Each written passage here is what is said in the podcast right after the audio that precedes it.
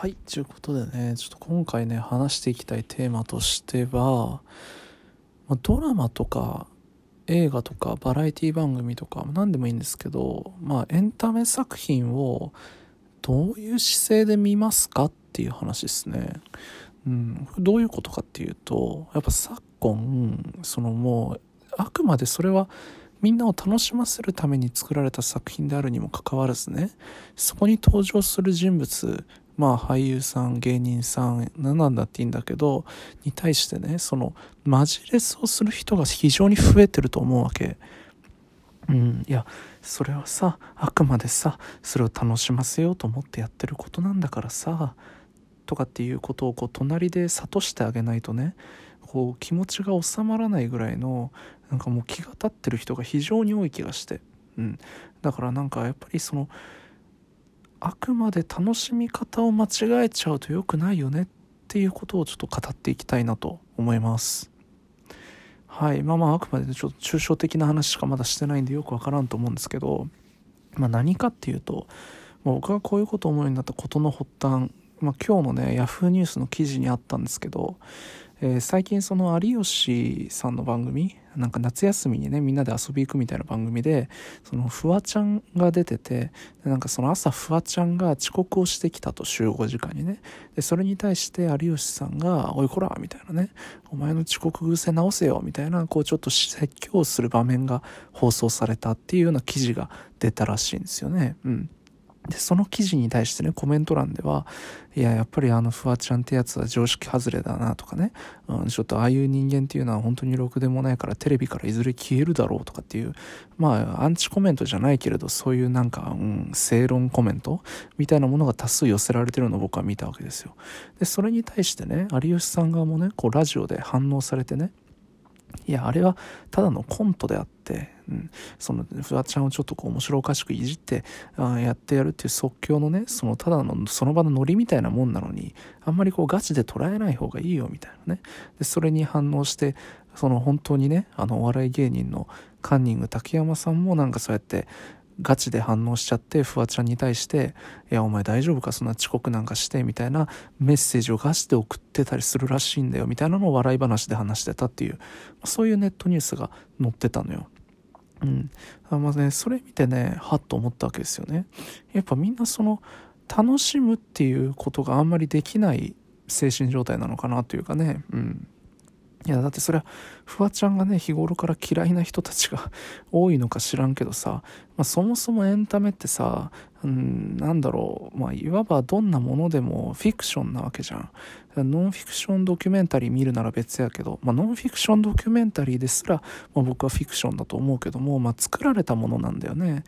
でまあ、その作られたものであるっていう前提をね、あまりにも、いや、これは作られたもんだから、やらせだから、なんていうような観点で見ちゃうのもつまんないんだけど、まあ、ある程度それはさうっすらと自分の中でまあ分かってるよっていう上で楽しめるところを楽しんでいこうっていうのがすごくうん気持ちいいものだと思うんだよね、うん、特にバラエティ番組なんかはね。それをなんかさそのガチの視点でさいやこいつはこういう人間性が気に食わんなとかって。いやいやいやそんなじゃ気に食わんなって思うような人がじゃそうやってちょっとね、こう、ノリで怒られたりするの見たらこっちもスカッとするじゃん。日常にいるさ、そういう遅刻癖のある人間のことが頭によぎるのかな、見てる視聴者の方は。でもさ、それがバンって成敗されるから、お、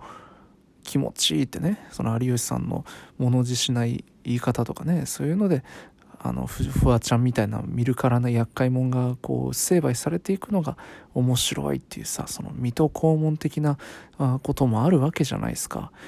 それをさ、そんなガチでさ、今はなんかこう、うん、いや、あいつはダメな人間だな、本当に、とかってこう、なっちゃう人が多いよね。うん。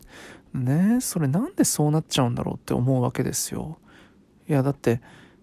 まあ、大方の人はね、大方の人は、いや、なんかまあいいじゃんっていうか、なんかまあ楽しい、楽しいじゃんっていうことだと思うわけよ。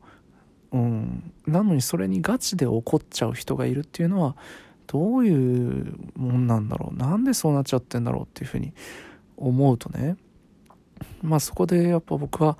うちの父親のことを思い出すわけですよ。まあ、うちの父親っていうのはまあちょっと変わり者なのかな。まあヤフーニュースのコメント欄にいるような人種と近い部分があるんじゃないかって僕は常日頃思ってんだけどさ。どういうことかっていうともううちの父親はさ、まあ、映画なんか見る時にでもねこうあの映画ってこう大体起承転結あってさそのケツの部分で何かどんでん返しだったりとかさこう犯人が分かったりとかさ何かハッとするようなシーンがあってあそうだったんだみたいな終わりをするものじゃん?でそれをさあうちの父親は必ずこうあのいや俺は大体あの辺でもう気づいてたけどねとかって 言うわけよ。終わりのタイミングでね。ああそうなんだって思うんだけどさ。いやなんかそのいやいやそういう楽しみ方が間違ってるとは言わないですよ。その何？絶対に俺はネタバレをネタバレじゃない。絶対に俺はこの犯人を見つけてやるんだみたいなね、うん、そういう謎を解いてやるんだみたいなモチベで見るのもまあそれは一つの楽しみ方だからさ。あまあ楽しんでるなと思うんだけど。僕なんかはそのうんまあ感覚的な表現だけどさあんまりそういうふうによっしゃ今日は犯人見つけたるでなんて気分ではなくてなんかこうちょっと作品の中に自分をこうポンと投げ込んでねその中でいろいろと起きるイベントとか演出とかにこう洗濯機の中でかき混ぜられるようにこう自分も翻弄されてね。でハラハラドキドキして最後にあそういう結末だったんだってこうなんかこうジェットコースターに乗ってるような気分？で楽しむタイプなんですよ。でもうちの父親は絶対そうじゃなくてねそのなんか一個ずつね石橋を叩いて渡るというかね。あいつなんかこんなこと言ってんなとかなんかこういろいろ頭に巡らしながら見るのが楽しいらしいんですよ。いやこれ自体は何も悪いことじゃないと思うんだけどそのなんかそうやってフワちゃんにまじ切れしちゃう人たちってどちらかというとそのうちの父親みたいなエンタメの楽しみ方してるんじゃないかなと思ってね。いやどういうことかっていうとその真実をさ常に見抜きたいわけよ。うちの父親っていうのはね。でじゃあ映画とかさそういう作品ってさあの必ず真実がさじゃめちゃ分かりやすかったら面白くないわけだから分かりづらくなるようにそのミスリードするようなねそのちょっとこう視聴者見てる側を混乱させるような演出がたくさんあるわけじゃん。